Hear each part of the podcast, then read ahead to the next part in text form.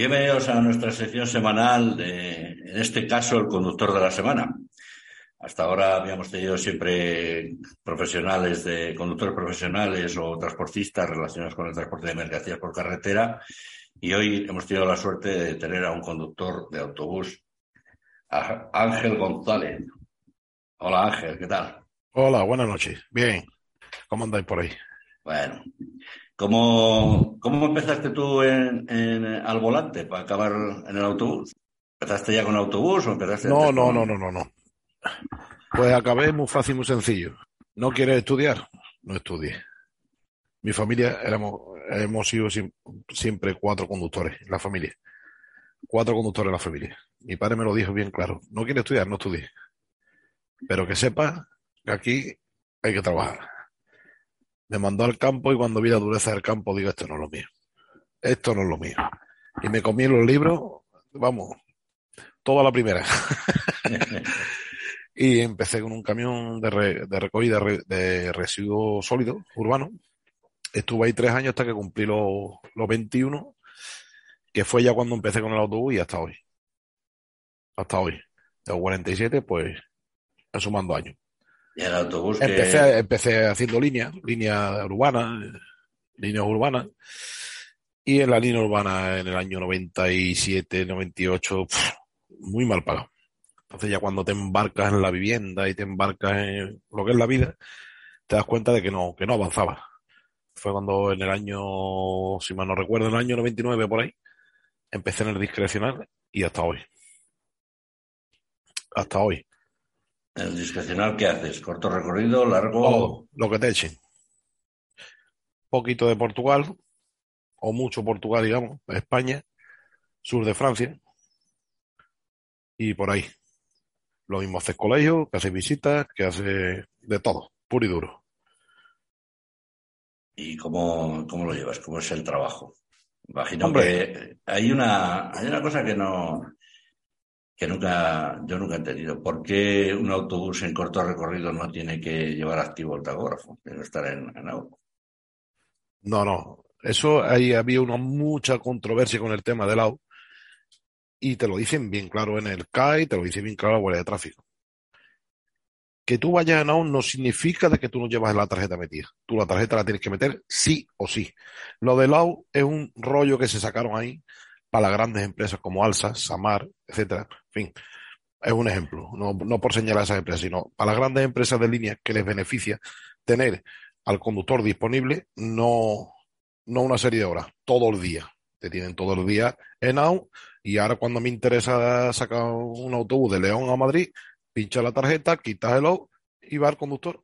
Y llevar todo el día haciendo transporte urbano. es la manera de tener, en vez de tener dos conductores, tener uno. Y con uno hace las dos cosas. Y es uno de los síntomas tan agradecidos. Por eso cuando vas a Portugal, lo primero que te miran es el agua. Si tú has conducido ese vehículo ha conducido agua, en Portugal, en Francia, eso no existe.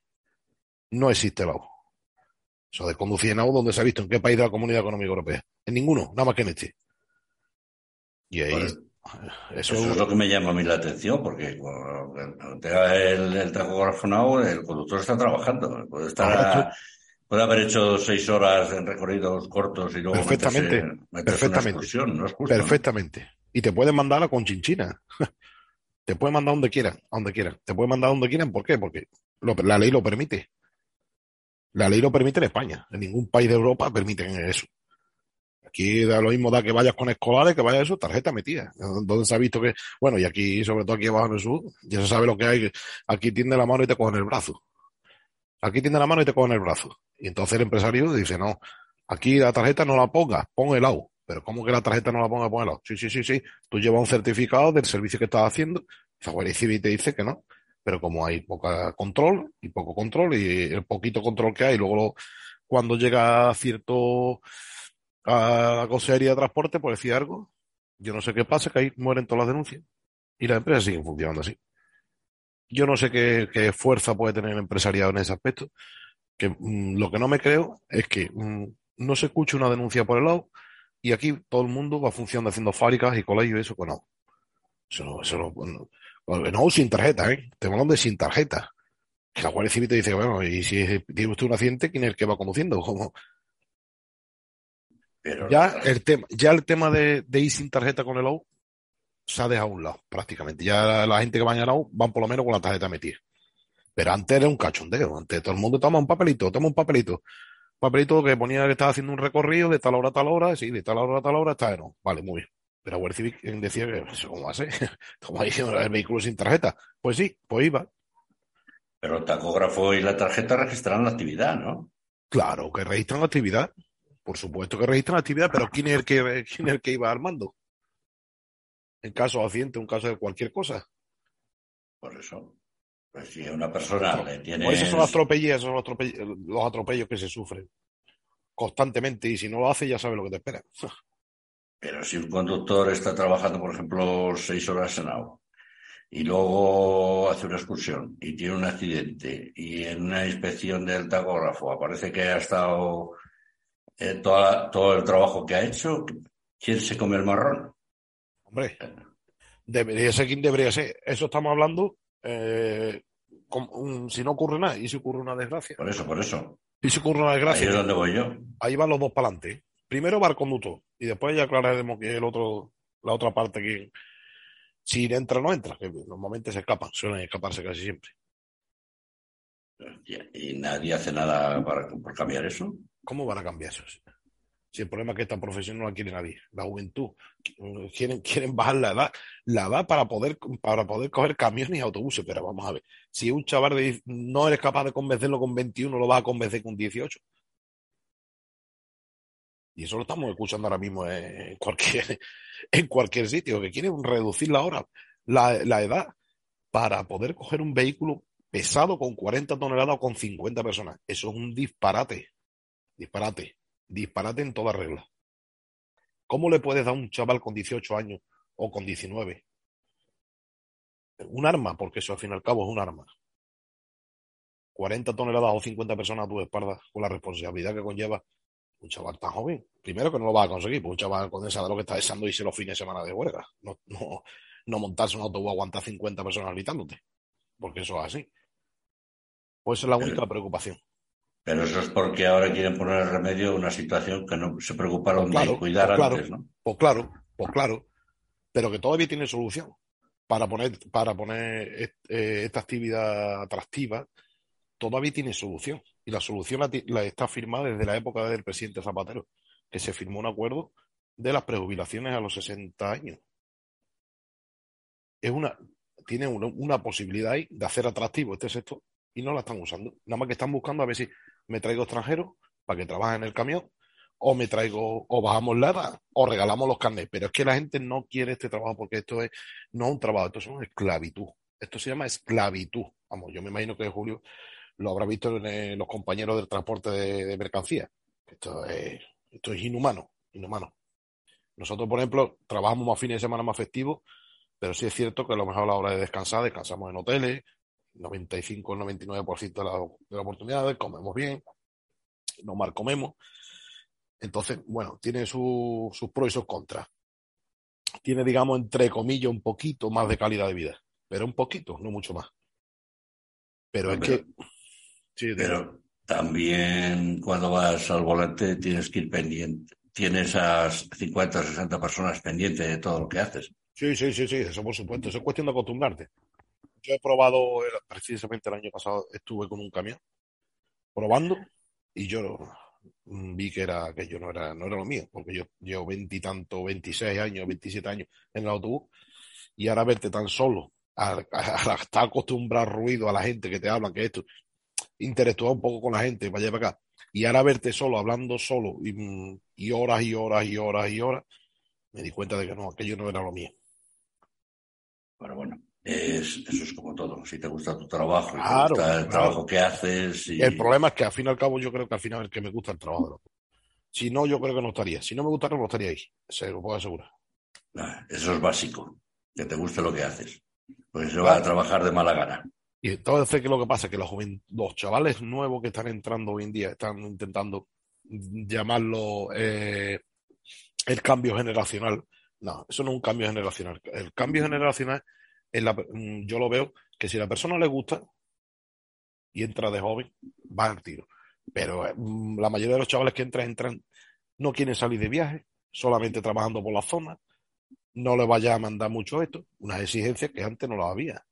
Antes te mandaban, bueno, antes y ahora te mandaban allí y tienes que ir allí. Si tú eres conductor, eres conductor o eres conductor nada más que para la provincia.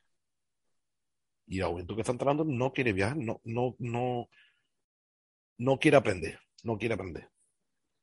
No toda, no se puede generalizar porque hay gente joven muy, muy, que vienen aprendiendo a base de bien, a base, y vienen bien.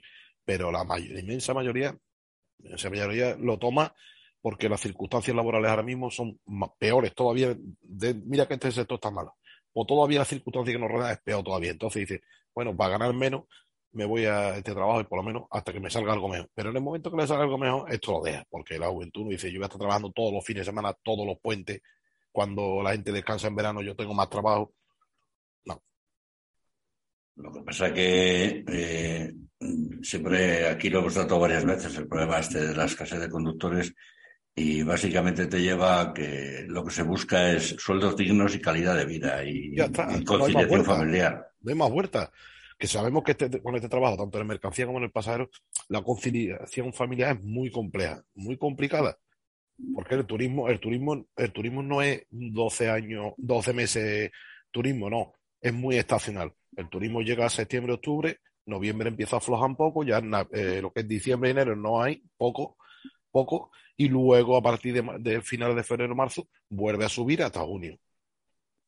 Vamos, entonces es un trabajo muy estacional, muy, dependiendo de, vamos, yo te hablo del sur, pues soy del sur. No sé cómo, cómo, cómo lo llevarán en otra zona.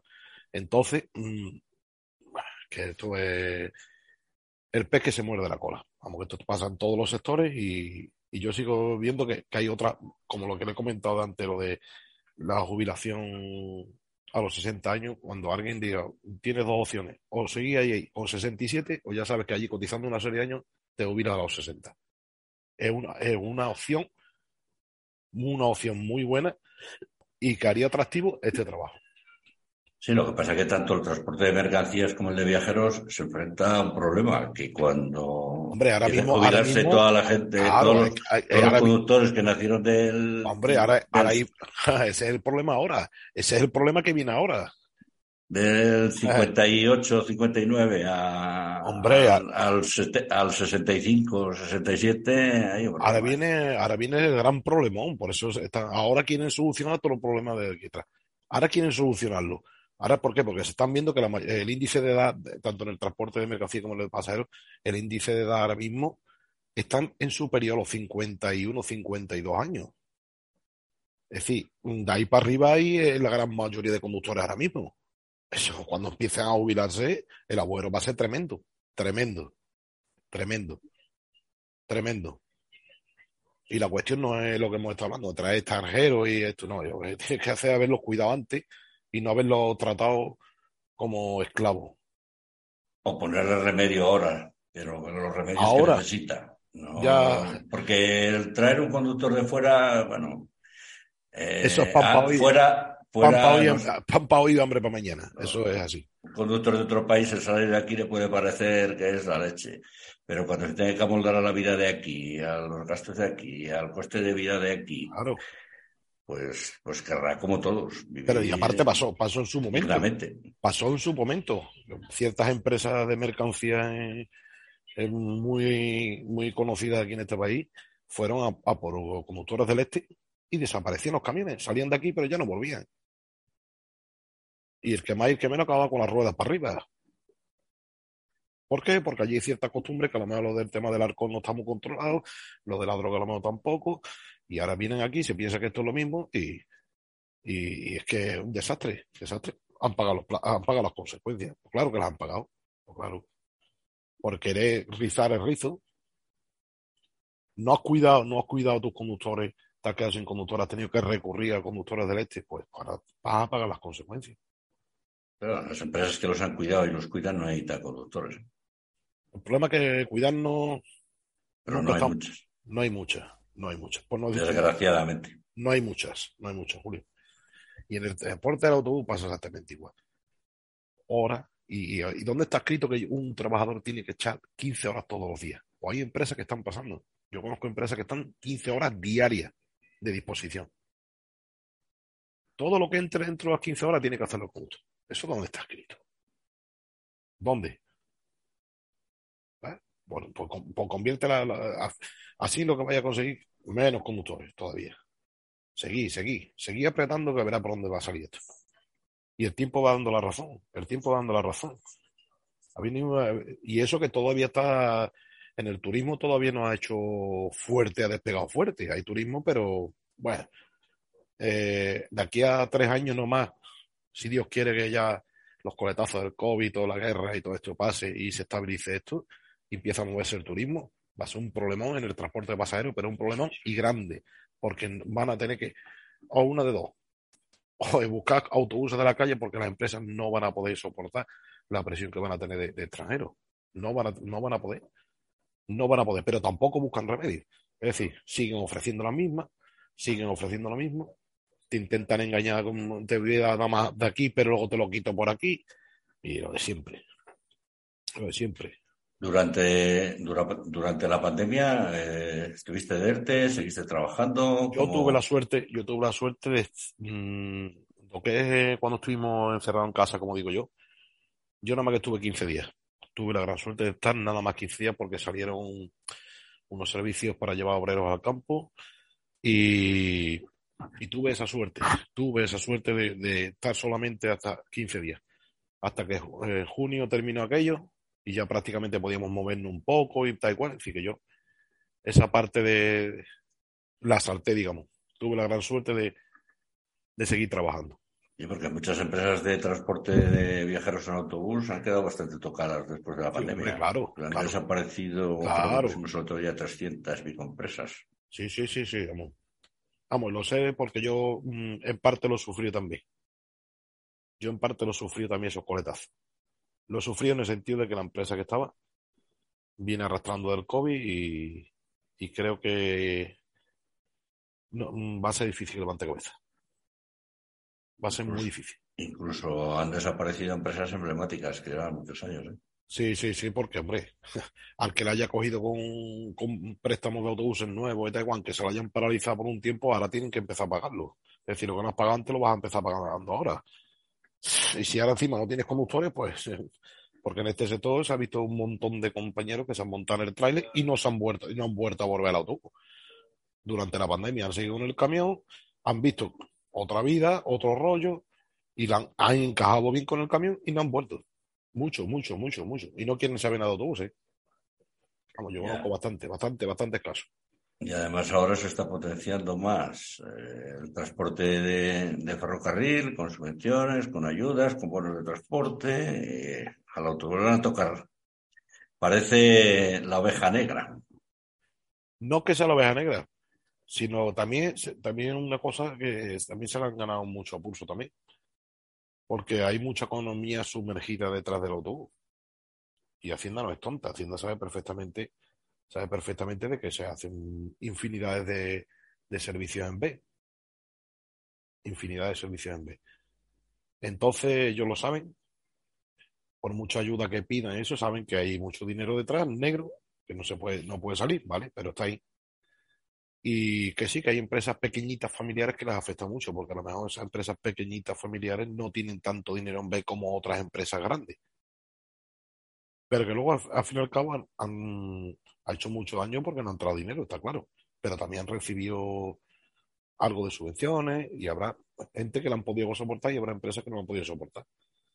Vamos, que eso Y ahora hay empresas que tienen un volumen de trabajo tremendo y quieren, y quieren que recuperar lo del COVID en seis meses. Y eso no se puede recuperar en seis meses. No, no se puede recuperar en seis meses. Si tienen los trabajadores, vamos, esclavituados, no. Lo siguiente.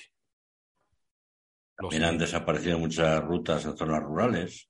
Sí, sí, sí. tienen autobús. Sí, sí, sí, sí, sí, lo sé. Bueno, yo vivo en una zona rural y, y hay rutas ya que no. Yo también procedo de una zona rural. De momento el transporte sigue, pero malamente lo veo malamente lo veo. Mal. Mal. Lo veo que cualquier día el taxi lo acercará a la gente al pueblo cercano, que tiene más, más pasadas de autobuses, y yo lo veo cada día más claro que allí va a desaparecer la línea regular, seguro. Seguro. Yo hace un mes, con más de un mes, tuve que coger el, autobús de aquí la línea que va, que va a León y un autobús que normalmente en ese horario iba siempre lleno, creo que no veníamos más de 12, 14 personas. Pero es que esas rutas, si no fueran por las subvenciones subvencionadas, desaparecían 90%. Pues el 90% son deficitarias, totalmente. Eso no es insoportable. Eso es insoportable. Insoportable. Tú no puedes tener un autobús, eh, al consumo que tiene un autobús, gasto que lleva un autobús, para mover a lo mejor a una persona o dos al día. Eso es insoportable. Por mucho que arrastre de otro pueblo, de otro pueblo, otro pueblo, al final como pasó en mi pueblo, por ejemplo, había dos líneas, dos, dos líneas, una iba por un lado y otra iba por la otra.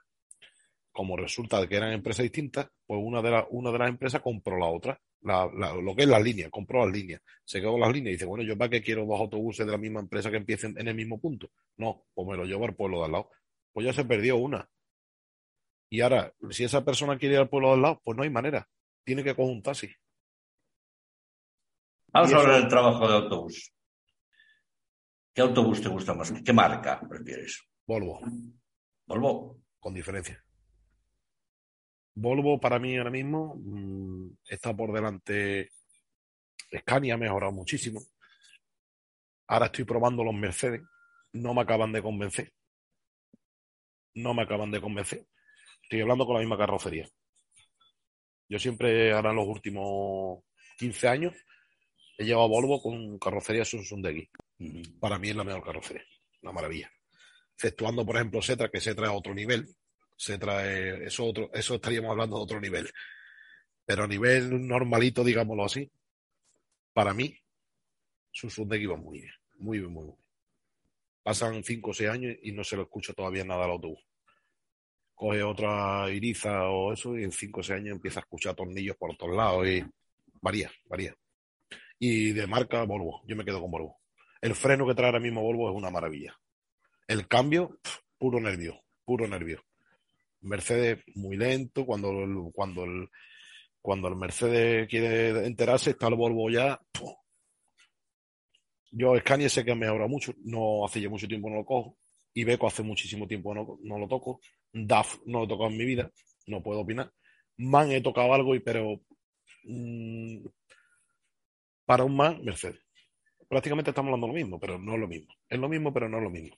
En el autobús mm, hay gente que hablan bien de mal. Yo lo poco que he tocado, a mí no me gusta. O será porque llevo mucho, me llevan muchos años con Volvo. Volvo, el freno es una maravilla. El que viene ahora es una maravilla. Le pones, le enseñas el dedo y, se queda clavado el autobús. Además, viene muy bien compaginado el motor Volvo en la carrocería de Suzuki. Viene muy bien. Comparación con otras marcas. ¿Y cuáles son, los caballos ideales para un motor de, para un autobús de, de, turismo, de discrecional? Yo he estado llevando el 480. Va sobrado. Pero si les digo la verdad, para mí mientras más mejor. para que le, mientras antes, mientras antes les arre, antes llego a casa. ¿eh? Pero que con 460, 480 va sobrado, más que sobrado y, plazas eh, de tipo de carrocería que presentó Ahora pisos, un piso. Ahora, un piso con 55 plazas. Un vehículo con 13 metros, 1320, homologado para 59, pero yo creo que 59 plazas mm, la veo demasiado agobiado, muy agobiado. Muy agobiado porque las plazas de la puerta trasera hacia atrás, las rodillas casi ni te entran. Yo creo que 59 plazas, sí, son 13 metros, pero mm, veo muy agobiado. Cuando, cuando el vehículo ya lo modifica y lo acabas poniendo, porque se puede modificar. Tú sales de la carrocería con la homologación a 59 plazas, aunque vayas con 55, tú ya sales homologado a 59. Puedes ponerla cuando te dé la gana. Cuando se le hace, digamos, el retranqueo de plaza, de, para meterla eso, yo veo el coche muy, muy, muy, muy, muy, muy, muy apretado yo creo que ese coche, ese coche tal como viene montado en 55 va sobrado. Ahora están volviendo otra vez con lo estrechan que están poniendo todas las calles. Porque la obsesión de las ciudades ahora es a ecología y esto y lo otro. Y para que no corran, no se dan cuenta que lo, que están buscando la ciudad no es la ecología, lo que están buscando la gente, que para que no corran estrechan las ciudades.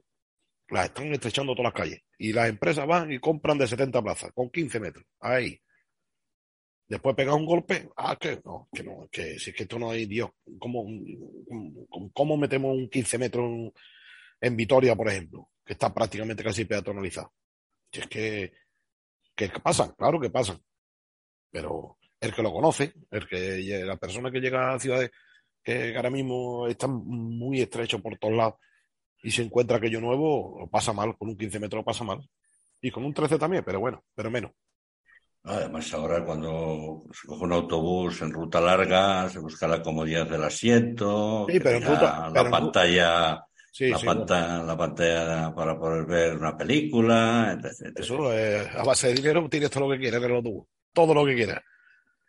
Todo lo que quieras. A base de dinero. Eso es, igual que un turismo cuando va a un turismo premium, lo montas a tu gusto, pues exactamente igual. Tú montas a tu gusto. Entonces échale dinero ahí. Aquí en las redes sociales, muchas veces yo sigo los grupos de, conductores de, autobús. Veo que muchas veces tenéis problemas para llegar a los hoteles, para dejar a la gente y, luego, para, y luego aparcar el autobús, ¿no? Claro. Problemas no. Infinidades de problemas. Infinidad de problemas, ¿por qué? Porque vemos a lo mismo las ciudades se van estrechando, cada vez más estrecho, lo están estrechando todo de tal manera que tú ni maniobrabilidad. Ahora, eh, si es turismo nacional, agárrate. Este quiere que lo dejemos en la puerta de todos lados. Y yo no, pues cuando tú le dices, mira, que es que tenéis el hotel a, un kilómetro, se echan a temblar. O sea, pero si no puedo entrar. Hombre, ¿cómo no va a poder entrar? Pero vamos a ver, si te estoy diciendo que no puedo entrar, es una batalla constante. Con el turismo nacional, eh, lo de andar, lo lleva fatal. Los extranjeros son más comprensibles porque, no sé, le dice que no puede llegar y, la gente lo entiende. Pero llegamos aquí ya con nuestros paisanos y dicen que, que, que anda nada. Y luego aparcar el autobús. Y ahora pártete la cabeza para aparcar el autobús, que esa es otra. Esa otra. No hay facilidades por ningún lado. Ciudades como Barcelona, que yo entiendo de que allí el, el turismo está desbordado la ciudad. Yo todo eso lo puedo entender. Pero si la señora alcaldesa no quiere autobuses, en vez de poner los parquímetros que está poniendo, que es un robo descarado, que ya, ya no es el parquímetro, ahora ya desde que antes de entrar en Barcelona tú ya tienes que ir a una aplicación soltando dinero antes de entrar a la ciudad. Antes de entrar a la ciudad. Y ahora que no te pille por ahí parado, porque como te pille por ahí parado, te fusilo. Es decir, te vas a las bolsas de aparcamientos que hay, pagando un dineral por hora, 10, 12 euros la hora, y agárrate como te coja por ahí pillando, parando un minuto, te fusilo. Además que sin contemplaciones. Que no son, no son ni policías locales, que son agentes de movilidad. Los famosos agentes de movilidad. Y va y te sancionan, como si fuera un policía local. Aunque estés recogiendo gente o dejando. Les da igual, les da igual. Les da igual. Esto no es una zona de descarga. La zona de descarga. Es decir, que yo voy a un restaurante que está en, en el puerto olímpico, por decir algo, en vez de poner una plaza de carga y descarga, no. No, se va usted a la Sagrada Familia. ¿Yo cómo voy a dejar el grupo en la Sagrada Familia si vienen aquí abajo? Pues es la, excusa para sacarte el dinero. Pues luego, señora alcaldesa, si usted no quiere autobuses, haga usted una bolsa de aparcamiento en el puerto que tiene allí para meter 500 millones de autobuses y ponga usted lanzaderas hacia adentro de la ciudad. Y que se busque el turista la vida como quiera. Ya está. Mira qué fácil y sencillo. Y los autobuses no molestaríamos en la ciudad. Y luego en los aparcamientos que tenéis con autobuses, ¿tenéis servicios? ¿Dejáis el autobús o marcháis al hotel? ¿Cómo lo hacéis? Normalmente, normalmente cuando vamos a ciudades y eso, aparcamos el autobús y nos vamos a los hoteles o a donde vaya. O si no tienes hoteles, te vas a la periferia, que hay hoteles más baratitos, más asequibles, y allí, y allí te quedas alojado y punto. Normalmente, pues sin, sin dormir no te vas a quedar tú en el autobús. No, hombre. Yo, pero siempre, siempre buscando lugares seguros, ¿no? Para, para el autobús, que no pase nada, ¿no? Hombre, Normalmente el autobús se sabe, se sabe, ¿no? La zona de los hoteles donde no, donde no suele haber problemas, ¿no? Porque ya de compañero a compañero, ¿dónde me quedo en tal ciudad? ¿O dónde dejo el autobús en tal ciudad? Pues mira, pues déjalo allí o, o incluso a lo mejor cerca del hotel. No, mm, no solo es, es más, es más complicado encontrar autobús, eh, aparcamiento dentro de las ciudades. Un Madrid, un Barcelona, un Valencia. Ciudades grandes es complicado. Tienes que sacar el autobús fuera y o buscarte un parking como en Barcelona, tienes que ir a Montjuic que tienen unos aparcamientos, pero ahora tú allí te tienes que mover en taxi o en metro o eh, de la manera que sea.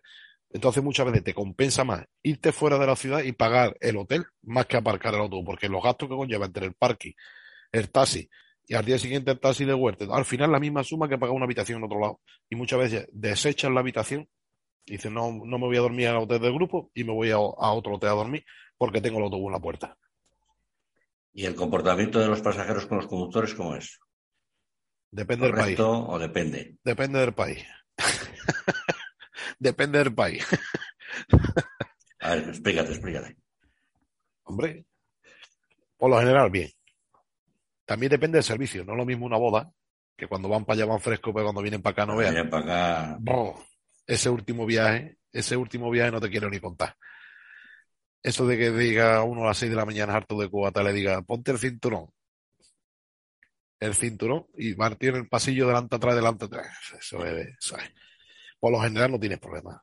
Pero ya, por ejemplo, mi empresa está imponiendo lo de la eh, servicio, como otras empresas imponen servicio. mm, como yo contrato el autobús, puedo disponer el autobús hasta tal hora. Eso ya mi empresa, por ejemplo, no. Mi empresa, usted contrata a las 9 de la mañana, a las 9 de la, de la tarde máximo tiene que estar el autobús en la nave, 12 horas. Está implementando la- a todas las agencias y a todos los clientes, están imponiendo máximo 12 horas. Sí o sí. Claro, ya cuando se le dice a la empresa, no, es que, es que 12 horas no me da tiempo, da igual. Bueno, usted quiere una hora más, la paga. Ya en el momento de que hablamos de dinero, ya las cosas cambian. Ya sí le da tiempo. En el momento de que le dice que tiene que pagar horas extra, ya sí le da tiempo. Entonces estamos está implementando el tema de eso, más que nada por la conciliación familiar nuestra, por el descanso nuestro. Y aparte que una norma que se ha, se ha incluido, por lo visto en el último CAS que han dado, o sea, una nueva norma en el transporte de pasajeros que viene ahora, es que cuando uno está de circuito por ahí fuera de, la zona, que está de viaje una semana por ahí, servicio máximo 12 horas. Desde que ponga la tarjeta hasta que la quite. 12 horas. Que te puede denunciar a Guardia Civil, aunque tú tengas 15 horas de disponibilidad, no. Cuando está uno de circuito, 12 horas diarias, máximo. Y lo veo bien, lo veo normal. Eso de que el conductor está de viaje por ahí haciendo kilómetros, disponibilidad 15 horas diarias, son de esa vista. Y luego limpi- la limpieza del autobús. Esa es otra batalla. Esa es otra de las muchas batallas. Nosotros tenemos la gran suerte de que mi empresa, menos los domingos y los lunes, hay limpiadora. Entonces, esos días, eh, solamente por fuera, si le hace falta, lo repostas y se acabó. Ahora, los domingos y los lunes, la tienes que comértela y te la tienes que guisar tú. Después de. Y cuando estás con excursiones fuera, Eso depende. Si el cliente es fino o no es fino. Como el cliente, como el cliente no sea fino, lo vas a tener que hacer todos los días.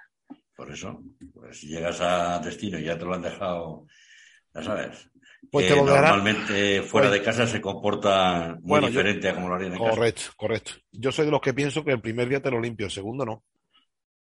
Es decir, yo me lo encuentro el primer día sucio, te lo voy a limpiar. Como el segundo día me lo vuelvo a encontrar sucio, eso es lo que van a tener durante todo el viaje. Ya está. Se quejan, que se quejen. Eso no estaba ahí, ¿no? Eso quién lo ha tirado. Bueno, pues tendrá, tendrá que tirar- recogerlo el que lo ha tirado, ¿no? No voy a estar yo todos los días con la escoba detrás de ustedes, ¿no?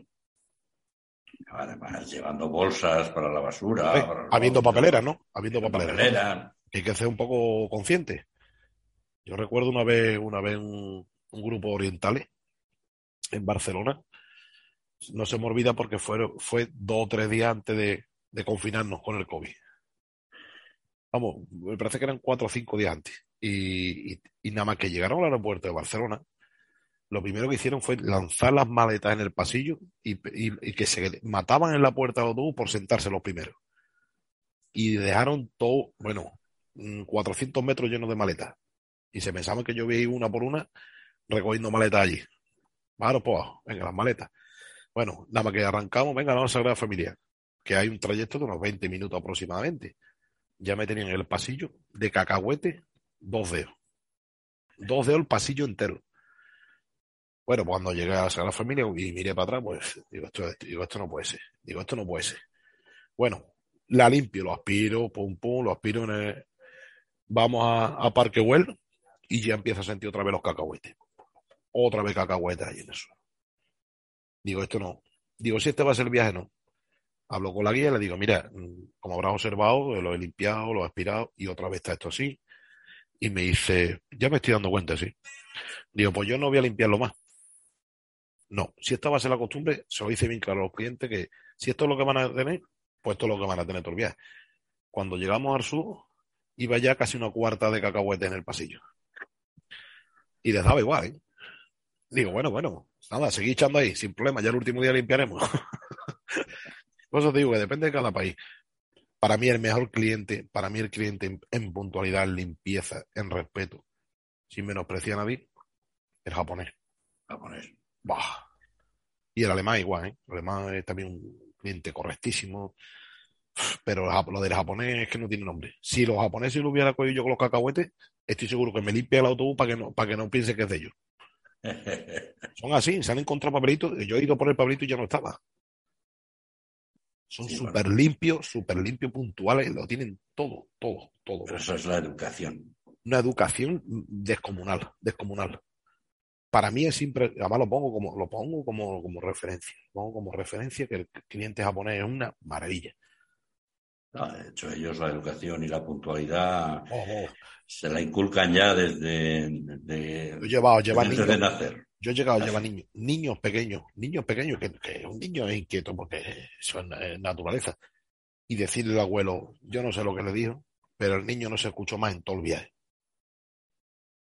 Y el chiquillo todos los días le daba una chocolatina, le digo, toma, un caramelillo, toma. Y estaban picados y todos los días entraba por adelante. Y yo no sé lo que le diría el- el- al abuelo, que el niño ya no se movía más en todo el viaje. No, ya no, ya no había niño en todo el viaje. Y era un, un respeto de, asombroso, asombroso. Muy bien, Ángel. ¿Algo más que nos quieras contar? Pues nada, que seguimos en contacto cuando, cuando Julio, cuando quiera, seguimos conversando de cualquier tema relacionado al autobús, que me alegro mucho de, de haberte conocido y que a ver si, a ver si hay alguna enmienda en este, en este, en este sector que me parece a mí que mal camino. Yo, que- yo por mi parte quiero agradecerte que te, que te prestaras a que te hiciéramos esta entrevista. Las veces que, las veces que tú quieras, Julio. Teníamos muchas ganas de tener un conductor de autobús y que nos contara su experiencia y, y queremos, eso, en nombre de todos, darte las gracias Nada, y decirte que aquí tienes Diario de Transporte y los podcasts y la radio de Diario de Transporte para, para siempre que, que quieras contar algo, decir algo que quieras que debe ser, que es interesante o que debe conocer la, la gente. encantado y ya le digo, las veces que queráis, aquí me tenéis. Pues muchas gracias, Ángel. Nada, un saludo, Julio. Hasta aquí el programa.